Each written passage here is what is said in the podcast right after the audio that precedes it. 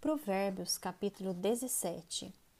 Melhor é um bocado seco e tranquilidade do que a casa farta de carnes e contendas. O escravo prudente dominará sobre o filho que causa vergonha, e entre os irmãos terá parte na herança. O crisol prova a prata, e o forno o ouro, mas aos corações prova o Senhor. O mal fazejo atenta para o lábio iníquo. O mentiroso inclina os ouvidos para a língua maligna. O que escarnece do pobre insulta ao que o criou. O que se alegra da calamidade não ficará impune. Coroa dos velhos são os filhos dos filhos, e a glória dos filhos são os pais.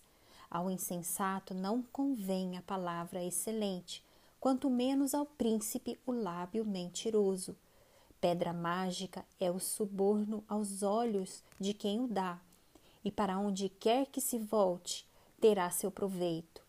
O que encobre a transgressão adquire amor, mas o que traz o assunto à baila separa os maiores amigos. Mais profundo entra a repreensão no prudente do que sem açoitos no insensato.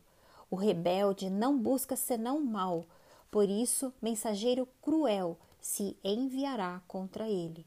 Melhor é encontrar-se uma ursa roubada dos filhos do que um insensato na sua estultícia. Quanto aquele que paga o bem com o mal, não apartará o mal da sua casa. Como o abrir-se da represa, assim é o começo da contenda. Desiste, pois, antes que haja rixas. O que justifica o perverso e o que condena o justo, abomináveis são para o Senhor, tanto com um como o outro. De que serviria o dinheiro na mão do insensato para comprar a sabedoria, visto que não tem entendimento? Em todo o tempo ama o amigo, e na angústia se faz o irmão. O homem, falto de entendimento, compromete-se ficando por fiador do seu próximo.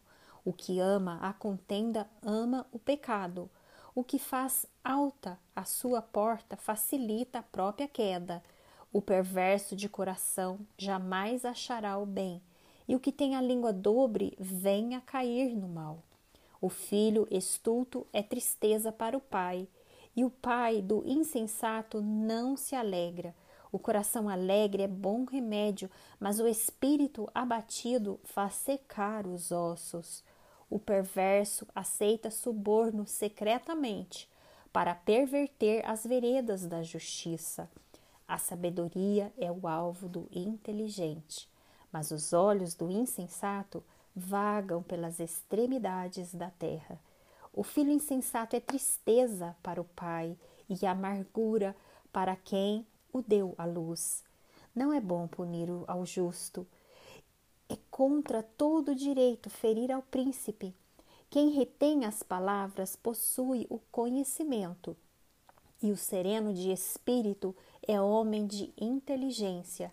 Até o estulto, quando se cala, é tido por sábio, e o que cerra os lábios por sábio.